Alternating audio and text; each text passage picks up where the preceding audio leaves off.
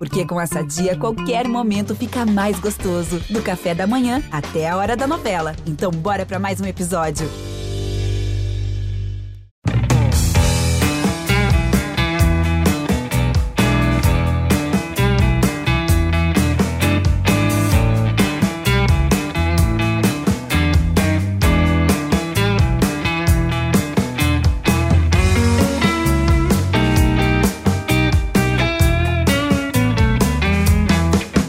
Todos que acompanham o nosso podcast C na Rede, o podcast do futebol cearense, do esporte cearense no geral. Eu sou Thaís Jorge, do GE. Globo, e estou aqui para falar, estamos, aliás, né? Para falar muito de Ceará, que se divide aí entre Sul-Americana e Copa do Nordeste, Fortaleza, no Nordestão, e também do Ferroviário, aquele erro que tirou o Ferrão da Copa do Brasil. Comigo estão Marcos Montenegro, que é o nosso editor-chefe do Globo Esporte, e também a Beatriz Carvalho, que é do GE. Globo, e hoje temos também participação de nossos colegas Afonso Diniz, do Maranhão, e também Vitor Melo, de Alagoas, trazendo aí informações dos adversários de Ceará e Fortaleza. E aí eu começo dando bom dia, boa tarde, boa noite a Marquinho e a Bia. Tudo bem, pessoal? Tudo bem, Thaís? Bom dia, boa tarde, boa noite para você que está ouvindo a gente. Mais uma semana aqui. É sempre uma satisfação, né? Sempre falo isso. Sim, temos muitos assuntos hoje é, sobre jogos decisivos, né? Semanas decisivas aí dos nossos clubes. E bora falar de futebol. Vamos nessa. Oi, Bia, Thaís, todo mundo que está ligado mais uma vez na gente, no nosso podcast. É sempre um prazer estar aqui falando sobre o futebol cearense, sobre os jogos bem importantes, né? O que não vai faltar é decisão nesse mês, no próximo também. Vai ser animado. Só explicando aqui, vamos começar falando de Ceará, depois de Fortaleza e Ferroviário nessa ordem. Então, quem estiver ouvindo aí já sabe da ordem, escuta direto, então passa um pouquinho e volta, enfim. Vamos começar falando do Vozão, que agora já conhece o terceiro adversário da Sul-Americana, é o Bolívar, um adversário mais difícil, né, Marquinho? Que até a diretoria, poxa, se fosse para escolher, não queríamos o Bolívar, mas deu Bolívar. E aí eu queria passar aqui alguns dados do Bolívar. Ele foi vice da Sul-Americana em 2004, quarto colocado da Libertadores em 2014 e na temporada passada foi terceiro colocado no Campeonato Nacional. É, Marcos, é, como é que você avalia essa entrada do Bolívar, principalmente considerando essa questão de altitude, né? A gente sabe que já tinha o Jorge Wisterman e também o Arsenal da Argentina. Então, como é que você avalia essa essa entrada aí do Bolívar no grupo? Thaís, a gente até falava no podcast anterior, na edição anterior, eu dizia que o adversário mais difícil do grupo, na minha opinião, sairia justamente do confronto entre o Bolívar e o Júnior Barranquilha, né? E deu o Bolívar sendo eliminado da pré-Libertadores, consequentemente entrando na Sul-Americana para enfrentar o Ceará. E o pessoal do Ceará tem achado pior, é, achasse pior enfrentar o Bolívar, justamente por causa da altitude, porque são cerca de 3.600 metros acima do nível do mar, lá no estádio Hernando Siles, que é o estádio do Bolívar. Isso representa cerca de mil metros acima da altitude que o time já vai enfrentar jogando em Cochabamba contra o Jorge Wilstermann. Mas a estreia do Ceará contra o Jorge Wilstermann é em casa, né? Então, a primeira vez que o Ceará vai enfrentar a altitude da Bolívia é justamente no dia 5 de maio contra o Bolívar. O Bolívar tinha vencido o Júnior Barranquilha na ida da pré-Libertadores, na terceira fase da pré-Libertadores, por 2 a 1 justamente na altitude. Na volta, quando não tinha a altitude da Bolívia, ele perdeu por 3 a 0. Então, de fato, jogar lá dentro é muito difícil e isso pesa muito a favor do Bolívar. E aí eu destaco alguns atletas que o Ceará tem que ficar de olho. Em março, chegou um atleta no Bolívar chamado Leonardo Ramos. Ele foi contratado do Pachuca, do México. Não fazia muitos gols lá, mas aí chegou fazendo gol adoidado no Bolívar. Já tem é, três gols em quatro jogos, ao todo, três gols em quatro jogos da Libertadores. E ao todo, contando também o Nacional lá da Bolívia, são quatro gols em cinco jogos, em pouco tempo de clube. Então merece um pouquinho de atenção É um argentino, aquele centroavantão gigante de 1,90m, tem 31 anos, então deve sim dar um pouco de dor de cabeça a Luiz Otávio e Messias, que tem formado uma dupla incontestável ali na defesa do Ceará. E uma outra curiosidade com relação a atletas do Bolívar ainda, é que o Bolívar tem um jogador de 25 anos, um jovem jogador, né? O Ervin Saavedra. Ele é um meio que um volante, meia lateral direito, polivalente também, mas ele, gente, apesar da idade, está há oito anos no time, desde 2014. E nesses oito anos teve um intervalo em 2017, que foi quando ele foi emprestado ao Goiás. E pelo Goiás chegou a enfrentar o Ceará, mas não entrou, ficou no banco só. Tem essa curiosidade, mas é um capitão do time, apesar da pouca idade, pela identidade que tem com o Bolívar, né? Jogou até Copa América em 2019 contra o Brasil, aquela derrota da Bolívia para o Brasil por 3 a 0. Também jogou a Copa América em 2016, então apesar da idade tem muita experiência, tem muita identidade com o time, identificação com o time e é capitão. Na temporada passada, esse Saavedra marcou 15 gols. Nessa ainda está deslanchando, mas é um baixinho danado que também merece um pouquinho de atenção do Ceará. O panorama geral, acho que é esse, Thaís. Altitude, algum atleta de destaque e jogando em casa, principalmente, dá muito trabalho Bolívar. Olha, vale lembrar, né, Marcos, Beatriz, todo mundo que está escutando, a gente fez um podcast, o podcast passado, de número 83, é analisando os outros adversários do Ceará, né? Então tá muito importante lá no ge.globo/ce tem Veja o caminho do Ceará na Sul-Americana, e a gente traça todo esse panorama. E ontem, na quinta-feira, lançamos também uma nota né, com a tabela atualizada do Ceará na Sul-Americana. Então, se você quer saber de Sul-Americana, é só clicar em ge.globo/ce.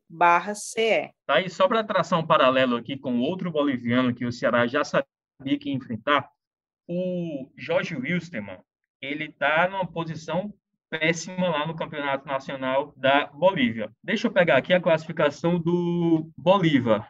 O Bolívar é o quarto colocado do campeonato boliviano, três vitórias e uma derrota, começou faz pouco tempo, tudo bem. E o Jorge Wilstermann é o décimo quarto colocado, tem um contrário da campanha, com só uma vitória e três derrotas. Então fica esse paralelo aí entre esses dois adversários bolivianos. O detalhe é que o até estou pescando aqui no GE. Globo, que o campeonato boliviano, por sinal, foi suspenso. Deixa eu pegar aqui o detalhe. Os clubes da primeira divisão da Bolívia anunciaram a suspensão da quinta rodada do campeonato boliviano, depois de o Sindicato Nacional dos Jogadores do país informar que os atletas não se apresentariam para jogar as partidas marcadas para sexta, sábado e domingo agora, esse fim de semana. O motivo, estou lendo aqui no GE. Globo, é que eles dizem que existe uma, um tribunal de segunda instância na Federação Boliviana, que, segundo eles, prejudica suas demandas jurídicas com os clubes. Essa paralisação já tinha acontecido em março, eles entraram meio que no acordo ali com as promessas, essas promessas não foram cumpridas, e aí o Campeonato Boliviano está suspenso. Então tem essa questão a mais mexendo com a cabeça do pessoal por lá. E por falar em cabeça, Marcos, Ceará também está aí com, com essa mente dividida, né? Porque a gente tem Sul-Americana, mas tem também uma decisão na Copa do Nordeste pelas quartas de final é, contra o Sampaio Correa. E aí, antes de falar um pouquinho sobre como o Ceará chega nessa, nesse duelo da Copa do Nordeste, eu quero convidar o nosso colega de GE, é, Afonso Diniz, que vai trazer as informações do Sampaio Correia. Fala, Afonso! Fala galera do GA na rede, o Sampaio Correia virou a tal chavinha, como a gente chama no futebol, e olha só, está pensando totalmente no confronto diante do Ceará, está focado na partida. Durante a semana teve que dividir atenções. Tinha o super clássico pela frente, a grande rivalidade, duelo que valia a liderança do Campeonato Maranhense. Ontem foi dia desse jogo, diante do Motoclube no Estádio Castelão, aqui em São Luís. E o Sampaio Correia acabou sendo derrotado de virada, mas utilizando uma formação considerada mista, alternativa. O técnico Rafael Gonais não utilizou, por exemplo, o zagueiro Joécio e o meia Eloy, que sequer foram utilizados durante o jogo. E vários jogadores foram poupados do início da partida e foram entrando no decorrer do confronto. Como foram os casos dos atacantes Pimentinha e Dudu, do volante Ferreira e também do lateral esquerdo Marlon. Esses jogadores foram poupados inicialmente, mas entraram no percurso da partida diante do Motoclube. Agora, como disse, a equipe está totalmente focada neste confronto diante do Ceará e realiza apenas um trabalho de recuperação em São Luís. Nesta quinta-feira, essa atividade está acontecendo, o time está desenvolvendo esse movimento de recuperação, os jogadores também passando por processo de exames e diagnósticos desse desgaste do confronto. Tudo isso está acontecendo porque amanhã pela manhã a equipe do Sampaio Correia embarca para Fortaleza. Viagem marcada para as 8 horas da manhã desta sexta-feira,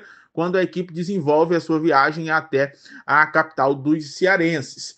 A Bolívia querida, para esse confronto diante da equipe do Ceará, vai realizar seu treinamento final de decisão do técnico Rafael Gonais sobre a formação titular no CT do Fortaleza, arquirrival do adversário, Ceará. A atividade está marcada para tarde deste sábado, véspera da partida diante da equipe do Ceará. O técnico Rafael Gonais deve utilizar a formação base que já vem sido movimentada durante o percurso dessa Copa do Nordeste. Deste time base, ele só não vai ter o zagueiro Paulo Sérgio por conta de uma lesão muscular e também do terceiro cartão. Ele é desfalque da Bolívia querida para esse confronto diante da equipe do Ceará. Sobre a divulgação da formação titular, pode esquecer. Somente momentos antes da partida, o Rafael Guanais não libera a formação e vai fazer segredo até minutinhos antes deste grande duelo pelas quartas de final da Copa do Nordeste. Valeu, gente. Aquele abraço. Tchau, tchau.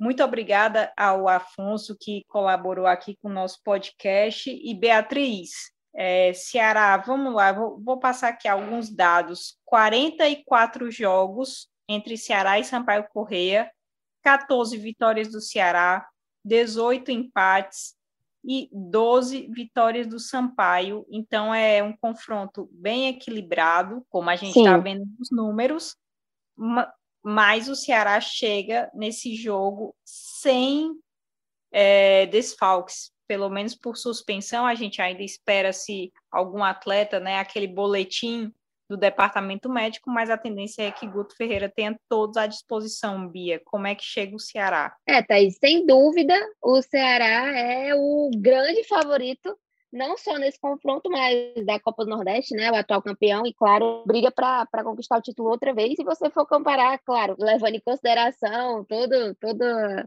a história do Sampaio Correia, sem desconsiderar isso, mas se comparar hoje em dia o futebol em campo, né, o elenco, estrutura, será acaba ganhando vantagem em todos esses quesitos.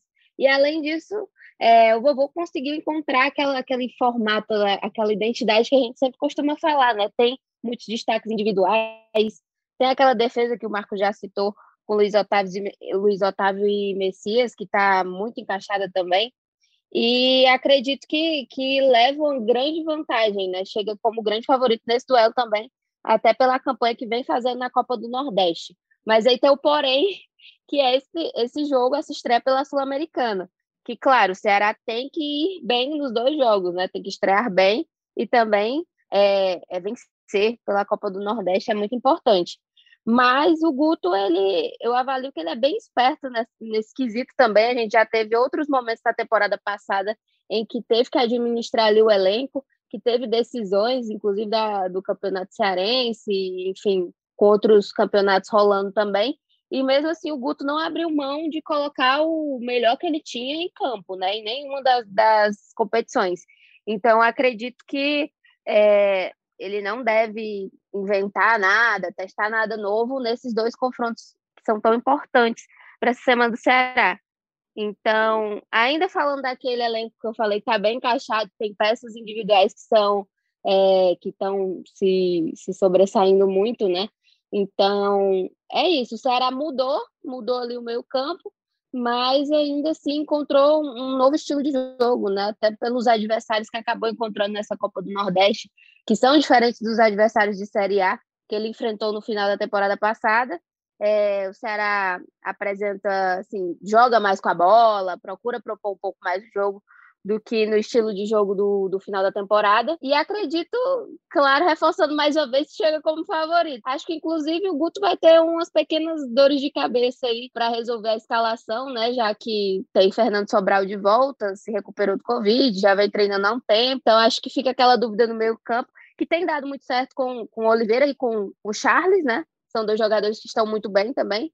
E volta Fernando Sobral, mas de qualquer forma é um, uma notícia positiva, né? Porque mostra que o Ceará tá bem ali, bem escalado e ainda tem opções. Sem contar, né, Thaís, do menino Viseu, né? Fazendo gol, enquanto Sim. o Clebão é, não está encontrando ainda seu, seu caminho para as redes essa temporada, o Viseu está entrando e fazendo gol, está conseguindo. E dando assistência, é, né, Marcos? dando assistência também. Então tem essa dorzinha de cabeça. O Kleber tem uma função tática muito importante, que é sempre ressaltada pelo Guto, mas fica essa questão em aberto também. E sem contar o Ione Gonzalez, né, que pode se encaixar também nesse time de alguma forma, com outra função, que está recuperado de Covid, já voltou a treinar faz um tempo e é, e é um jogador muito aguardado também para a torcida para corresponder às expectativas. E tem o Lima, o Lima também, que pode, que pode entrar ali no, no lugar do Saulo, era o titular absoluto no, do Ceará no final da temporada, voltou, né?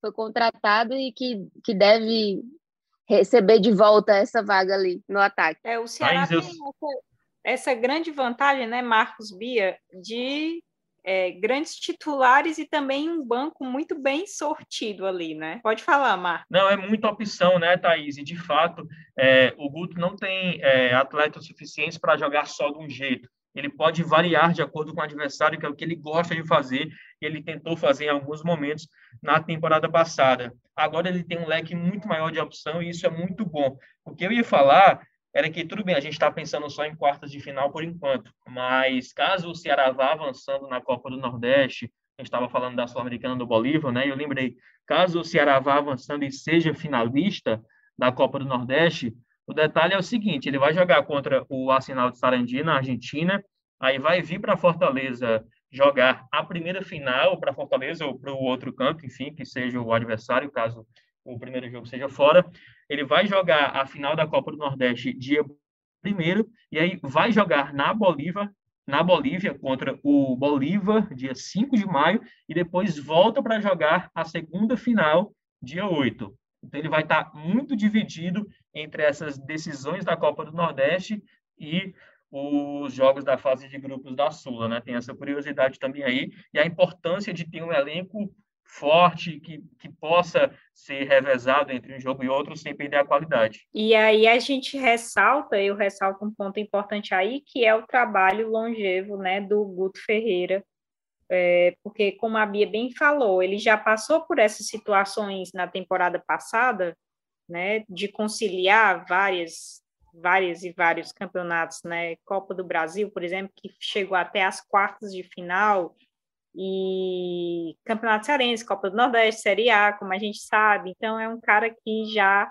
é, viveu essa experiência e até saiu também uma entrevista dele falando que já estava estudando muitos adversários da Sul-Americana. Então, o Guto é um cara que, que, que é estudioso, que é observador, né? A gente já viu, por exemplo, nos clássicos contra o Fortaleza, do Rogério Ceni, o chamado nó tático que ele dava. Então, a gente tem certeza que o Ceará está aí em boas mãos e eu fico imaginando como é que está a ansiedade do, do, torcedor do Ceará, né? De estar tá vivendo esse momento, é, de, de conciliar a Sul-Americana, Copa do Nordeste, de ter uma outra perspectiva, né? Tanto é que Campeonato Cearense, o presidente já falou que o técnico não vai ser o Guto, né, que vão usar outros jogadores, jogadores do sub-23, do sub então é uma nova perspectiva para o torcedor do Ceará. Também é uma nova perspectiva para o Fortaleza. Fortaleza avançou na Copa do Brasil, a gente já falou na, no episódio passado, e agora também chega aí nas quartas de final contra o CSA. Lembrando que nos últimos cinco jogos, gente, foram três vitórias do Fortaleza e dois empates. Então, nos últimos cinco jogos não houve aí derrota do Leão. E aí o Enderson Moreira tem esse grande desafio, né, de seguir na Copa do Nordeste com o Fortaleza Lembrando também, Bia, Marcos, todo mundo que está escutando, que o Fortaleza também deve vir com força máxima aí para esse jogo. O que me chamou muita atenção na, na partida, é, na última partida da fase classificatória, foi a atuação do Oswaldo, o gol do Oswaldo, acho que estava precisando disso. Ele já tinha dado duas assistências sensacionais, né? Deixado é, os jogadores lá na cara para marcar, os jogadores não marcaram, e aí ele foi lá e disse: Não, ok, acho que eu posso fazer o meu próprio gol. Então, assim, Marquinho, Bia, do que das coletivas, né? Do que é, os jogadores vêm falando nessa semana, o que é que vocês acham que o Fortaleza pode é, aprontar aí para cima do CSA? O CSA foi eliminado da Copa do Brasil, né, pelo Remo. Então, por um lado, tem aquele aquele ímpeto, aquele sangue no olho, como a gente fala, para vencer essa partida pela Copa do Nordeste, mas também, por outro, não chega tão embalado, né? Vem de uma derrota importante e o Fortaleza tem chega também como favorito nesse jogo, nesse duelo contra o CSA. Isso porque assim, o Fortaleza tem mostrado aquela aquele ajuste que a gente tanto esperava desde o início da temporada, né? O Enderson permaneceu e desde sempre falou-se muito no dê tempo ao tempo para ele ajustar esse time. E eu acho que os resultados estão sendo vistos em campo agora em abril e, e acho que, que maio, maio a gente vai, vai ver realmente os resultados aplicados, né? Porque foi um início de temporada que, que aconteceu com muito jogo acontecendo. Então aconteceu acontecendo. Então é, agora a gente consegue ver melhor o Fortaleza do Anderson Moreira e também que também tem se mostrado com opções, né? Tem também mudanças ali no meio. O Anderson testou muito muito nesse início de temporada, mas acho que ele deve ir para esse jogo com força máxima e tentar repetir aquela boa atuação que o Fortaleza fez contra o Bahia, né? Que fez um dos melhores jogos do time nessa temporada contra o Bahia, que foi uma atuação muito boa. E, e enfim, acho que que tem boas peças, o Oswaldo se mostrou, assim, voltou a marcar, que era uma expectativa que a gente tinha há muito tempo, né, que ele voltasse a, a fazer gols. Tem também o Romarinho, que pode estar voltando aí, mas que são duas peças que são muito importantes para o Fortaleza, mas que meio que perderam aquela, aquela cadeira cativa, aquela titularidade, e que estão brigando ali para reencontrar o espaço. Acho que quem, quem tem uma boa cadeira cativa ali com o Ederson é o Elton Paulista, que, que vem muito bem, o David também, né? E acho que, assim como o Ceará também chega com saldo positivo para esse jogo, né? Claro, termina na liderança do grupo, tem se mostrado, tem mostrado melhora, né? Tem mostrado potencial pra, na competição. Também tem opções, né? Tem o Benevenuto, que chegou agora também, acabou entrando. Tem o Pikachu, que, que vem fazendo suas aparições também. Então, acredito que, que o duelo tem tudo para ser positivo para o Fortaleza, assim como, como tem sido os últimos, né? Que vem jogando muito bem. Então, é isso. Favoritismo do Fortaleza. Então, do CSA são três jogos sem vitória na Copa do Nordeste, né, Bia? O time, desde que perdeu para o Ceará, desde aquela derrota para o Ceará, depois empatou com o 4 de julho e empatou também com o Sampaio Correia. Então, se classificou ali é, como o último do grupo, né? Mas não, não vem também muito bem, não, depois de, inclusive, ter sido eliminado aí da Copa do Brasil. O favoritismo, claro, é todo do Fortaleza. E, e o legal é a gente já saber, por exemplo, quando a gente, quando a gente já sabe um time titular de cabeça, significa que as coisas estão começando Sim. a andar, né? Eu acho que a gente sabe de qual aqui o time do Fortaleza já que o Enderson está utilizando pelo menos nos últimos jogos, principalmente do meio para frente, né? Com o Matheus Jussa, com o Matheus Vargas, com o o, o Ederson, né, no o caso, Ederson. o outro volante. E aí no ataque paulista, David, Robson. O Robson eu queria ver um pouquinho mais ainda, mas é um time que está começando sim a se encaixar e o bom é que surgindo novamente novas opções. O Oswaldo voltando a ser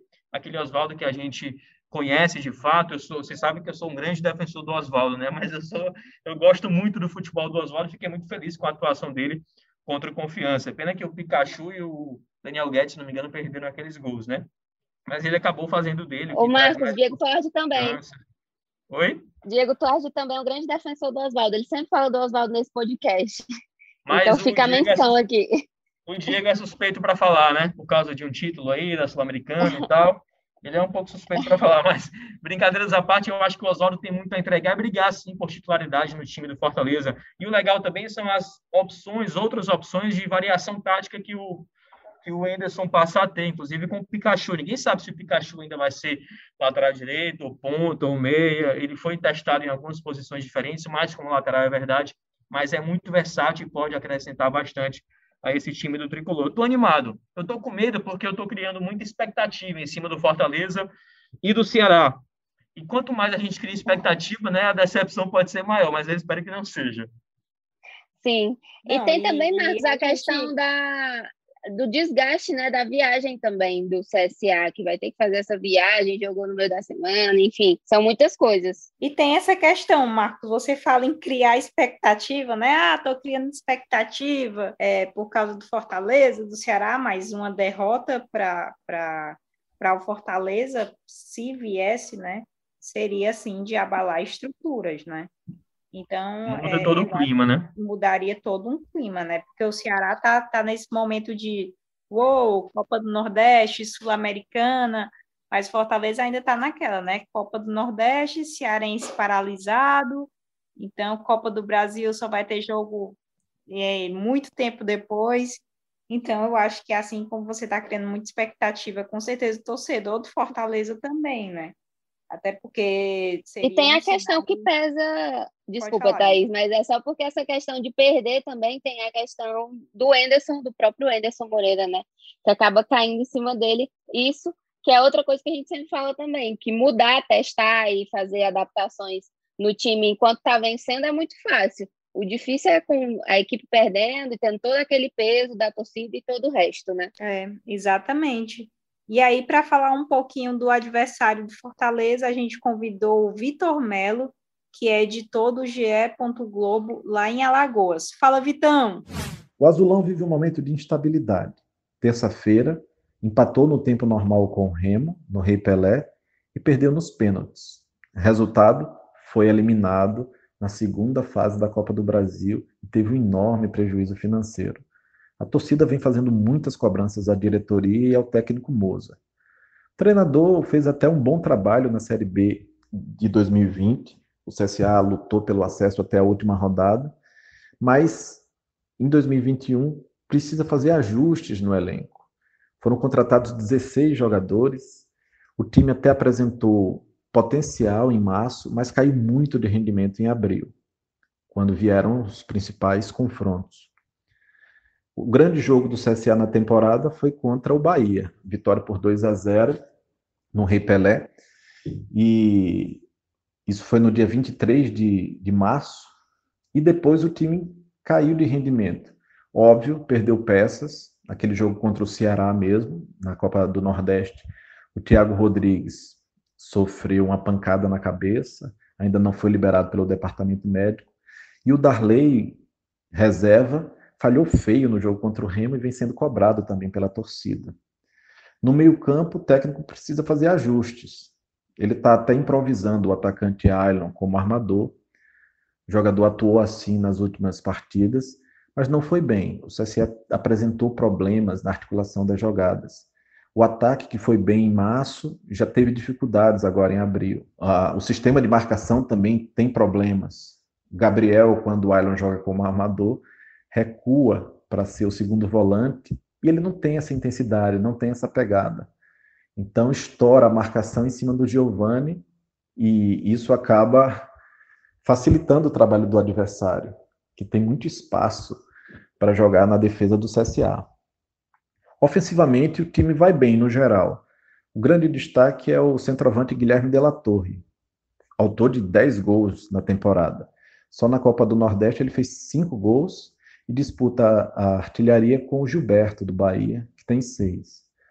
É, Rodrigo Pimpão não começou tão bem o ano, mas está evoluindo, fez um bom jogo contra o Remo, deu até assistência para um gol do Della Torre. O Marco Túlio, na esquerda, é um jogador que tem potencial, finaliza bem, oscila nos jogos, mas é, é considerado hoje titular da equipe.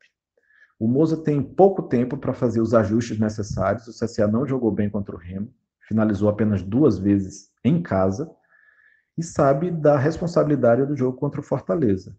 Se o CSA não atuar bem, não jogar bem for, e for eliminado, o tom da cobrança vai ficar muito mais alto. O técnico sabe disso, até assumiu a responsabilidade pelos resultados ruins recentes e disse que vai trabalhar muito para fazer os ajustes. Esse jogo contra o Fortaleza vai ser um divisor de águas nesse sentido. Eu agradeço muito, obrigado, ótimo trabalho, tchau, tchau. Muito obrigada ao Vitor aí pela colaboração dele. Marquinho, ó, você disse aí, ah, sei o Fortaleza todo de cabeça, né? Então eu queria aqui fazer um teste. Vixe, Se você Maria. falasse aqui qual é, a gente ajuda. Qual é o provável time do Fortaleza para esse jogo? Valendo a liderança aqui do CE na rede. Reloginho contando. Felipe Alves, Daniel Guedes ou Pikachu ou Tinga, vale assim? Na zaga vamos com o Quinteiro e o Jackson ou o Benevenuto ou João Paulo. O João Paulo tá, tá suspenso, né? Ah, bom, ah, bom, o Marcos vai escalar o time dando todas as opções em cada um. todo o elenco. Dando todas as posições, assim eu não erro. Sacanagem. Vai entrar, vai entrar o time titular e várias substituições em cada posição, né, Marcos? Ah, é, faz parte. Assim a gente não erra. Mas é, não, é, toda essa, essa escalação aí a gente vai, vai dar no, no GE. Globo assim que, o, que a gente fechar aquela nossa apresentaçãozinha com campinho, tudo direitinho, vai estar lá no nosso ge.globo barra Mas- no, no, no Globo Esporte também. Mas em defesa do Marcos, é porque a defesa é o mais difícil de escalar mesmo, né, Marcos? Do, do Fortaleza, no É caso. verdade, por isso realmente. que eu falei do meio para É. frente, né? Vocês me pegaram pegando do Felipe Alves. É. Pois é, do meio para frente é mais fácil. Então, fala aí, Marcos, do seu, do seu meio para frente. Eu também acho muito mais fácil. É, fica mais fácil, né? Pronto, já que a gente começou do começo, vamos terminar então na lateral esquerda, né? Que tem o Carlinhos jogado muito, mas eu confesso que eu queria ver mais o Bruno Melo. Eu gosto do futebol do Bruno Melo. É, e aí começa a volância, né? Com Ederson, Matheus Jussa, setor criativo com o Matheus Vargas. Ah, vale um adendo aí para o Felipe, né? Que vem entrando também, voltando a mostrar seu futebol. Foi titular por muito tempo no Fortaleza. E é interessante essa briga também entre os volantes. Seguindo do Matheus Vargas, é, vamos com o David, o Robson, né? E também o Wellington Paulista. Vocês sabem que eu queria ver o Oswaldo nesse time, mas tudo bem.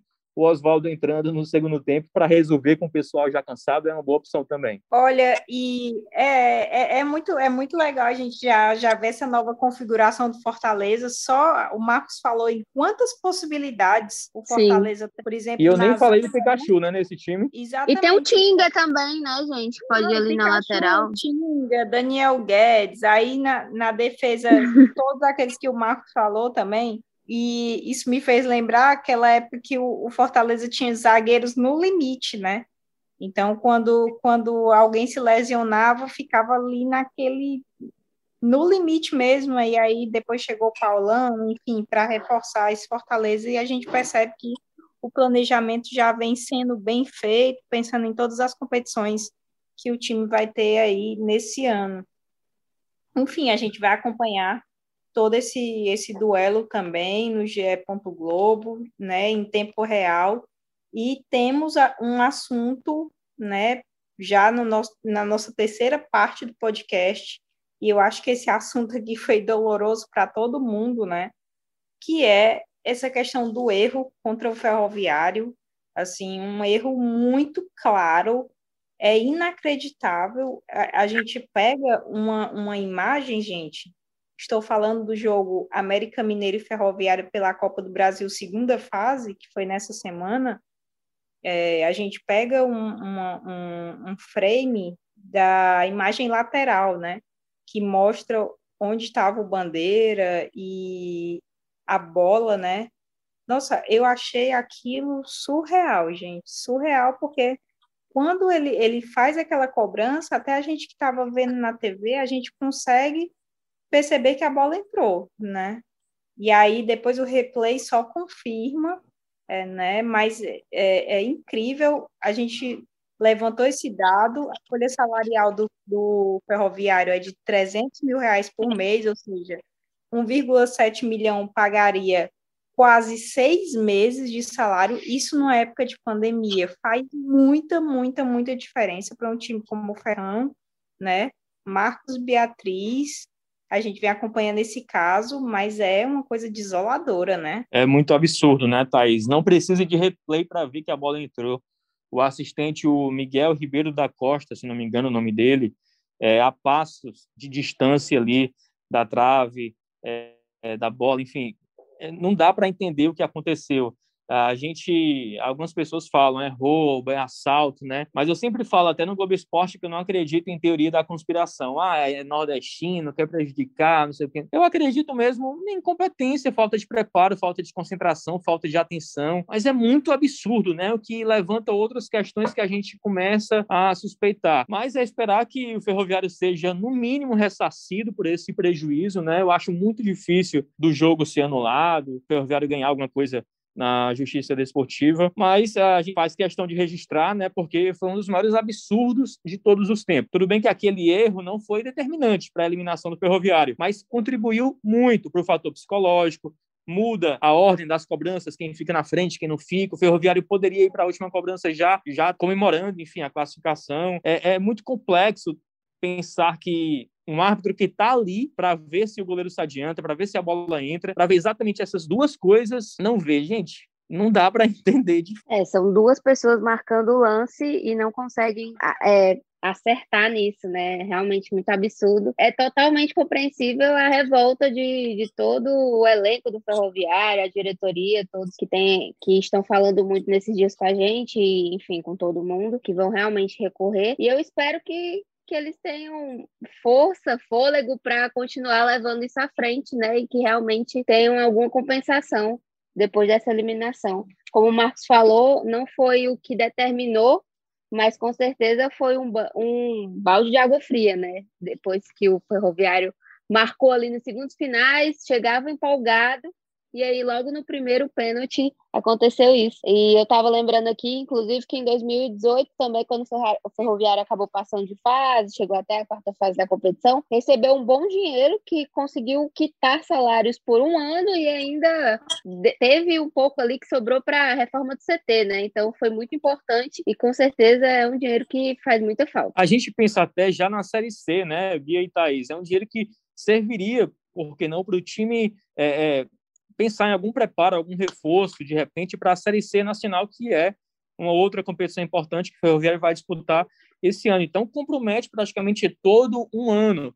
O próprio presidente do Ferroviário, Newton Filho, falou que, além disso tudo, tira a possibilidade de o time brigar por mais 2 milhões e meio para aí sim é, melhorar ainda mais o seu elenco, pensar ainda mais na Série C, mais na frente, planejamento, porque enfim, não dá para não dá para aceitar de jeito nenhum, é calado, né? Tem que brigar, tem que ir para a justiça, mesmo que não dê nada, tem que se mostrar revoltado, indignado com o que aconteceu e cobrar punição no mínimo também aos responsáveis, uma, uma geladeira aí para o assistente, enfim. É, vamos aguardar para ver no que que dá. Com relação ao jogo em si, eu acho que é muito importante a gente destacar o Jonathan, né? Pegou duas cobranças, duas penalidades difíceis, não foi aquele pênalti muito mal cobrado que facilita o goleiro, e também o Augusto, que fez aquele gol aos 49 minutos do segundo tempo. Ferroviário Bravo já tinha botado uma bola na trave com o Reinaldo antes, o Adilson Bahia lutando muito. Então é de se destacar toda essa bravura principalmente no segundo tempo do Ferroviário e as defesas do Jonathan quando foi para as disputas de pênaltis. E também vale lembrar que o time estava sem jogar há uns mais ou menos 20 dias, né? Então, estava sem aquele ritmo de jogo, precisou ali dos primeiros minutos para restabelecer isso. Muitos jogadores sentindo muito, né? Tendo cãibra, a gente viu vários caindo lá no gramado. Enfim, é, realmente foi muito bravo o Ferroviário e, e é de se destacar toda, toda a atuação nessa decisão e infelizmente, né, que acabou tendo essa interferência e a arbitragem acabou sendo o grande protagonista do, da decisão. Vale a gente lembrar que o Ferroviário já teve muitas gestões, né, é, que foram bem mais desastrosas e aí essa gestão é, é uma gestão muito séria, muito competente, né, que está tentando que está tentando, não, que está conseguindo levar o ferroviário, né, de volta para pra, as glórias, enfim, para as. Enfim, está na Série C do Campeonato Brasileiro, aí essa, essa trajetória na Copa do Brasil também, e aí fica ainda mais amargo o que aconteceu, né? Porque é um time que está se reestruturando, é, tentando alcançar um novo patamar né, no futebol cearense. E aí isso deixou a gente mais é, tristes, né?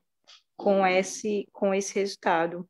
Enfim, a é. gente, foram, foram várias matérias que fizemos. Fizemos essa matéria dos salários, né? Fizemos matéria com Newton Filho, pedindo explicações, aliás, pedindo uma postura do Lisca, né? O Lisca que já reclamou de arbitragem, então ele perguntou: e aí, Lisca, vai falar o quê, né? Fizemos também a, questão do ferroviário pedindo a impugnação da partida.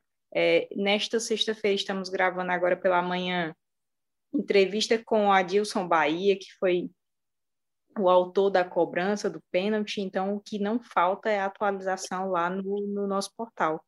Você quer falar, Marco? Não, não, você estava falando das gestões né, do Ferroviário, num passado recente, né, Thaís?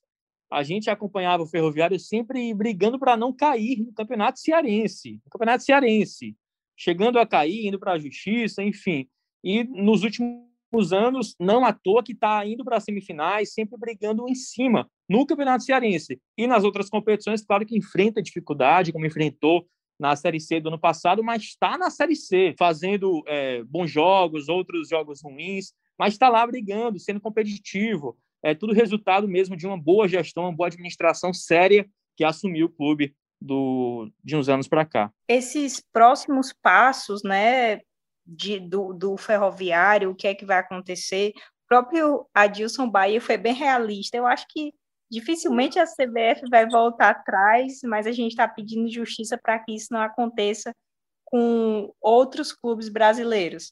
Então, a gente sabe que vai acompanhar tudo no Globo Esporte da TV, é, no GE. Globo, Bom Dia Ceará, é, CE1, CE2, enfim, todos os jornais da TV Verdes Mares. E é, é a gente tem, tem vários, várias outras matérias também no ar, né? Bia, Marcos também, de outros esportes. Estamos chegando juntos sempre quando a gente pode, em outros esportes também. É, lembrando que nessa semana também teve o 100 dias para Tóquio, né? Então, é, Silvana Lima, Rebeca, cearenses que que estão nas Olimpíadas também, você pode conferir é, o nosso termômetro olímpico, a gente está nessa expectativa também. E acho que foi. Tem né? o Fortaleza Basquete, né, Thaís? Nos playoffs. É? Fortaleza Basquete Sim. também, exato. Que boa lembrança também nos playoffs. A gente sempre acompanha. Estamos sempre acompanhando aí também. Vai enfrentar o Franca, né? Nesse, nesses playoffs, a gente vai acompanhar tudo mesmo é, do basquete do Fortaleza Basquete Cearense. Bia, Marcos, Eu soube que você vocês... gostou muito, não foi do último jogo? Nossa, o último jogo, meu Deus do céu. Duas prorrogações. Duas prorrogações, eu falo, meu Deus do céu, vou, vou, vou, vou amanhecer no G, vou aqui virar. Eu já tava. É muita coisa, é muita coisa. Não, e, e no, eu... no, penúltimo, foi sexta no, no, último segundo ali, né? Tava vencendo, foi. perdeu no último segundo. Emoções, emoções. A gente encontra Não, essa do basquete sério. E, é, e a pessoa que dorme cedo, gente, é, é, vocês sabem como é. Quando é 10 horas da noite, eu já tô. Vala minha Nossa Senhora. Pega um piaba, como diz. Já, já. Eu não consigo assistir nada, bebê. A hora que, que anunciam reforços, as camisas, tá tudo marcado ali, agendado 10 horas da noite. É verdade, ainda bem que existe Beatriz Carvalho trabalhando comigo, porque quando, quando eu vou ver a matéria, já, a camisa já está aí no outro dia, eu falo, meu Deus do céu. Mas é isso. Enfim, Marcos, Bia, se vocês quiserem deixar aquele recadinho esperto, a gente está encerrando o nosso podcast. É isso, vender é. aquele peito de sempre, né?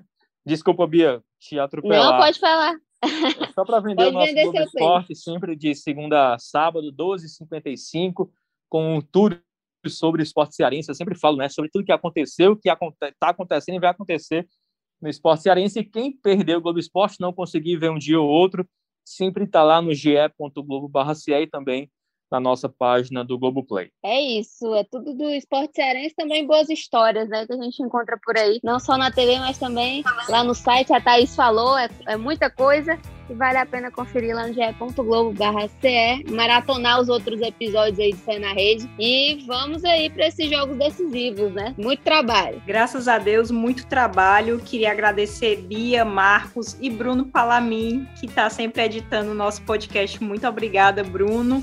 E esse podcast teve gerência de André Amaral e coordenação de Rafael Barros. Um grande abraço e até a próxima.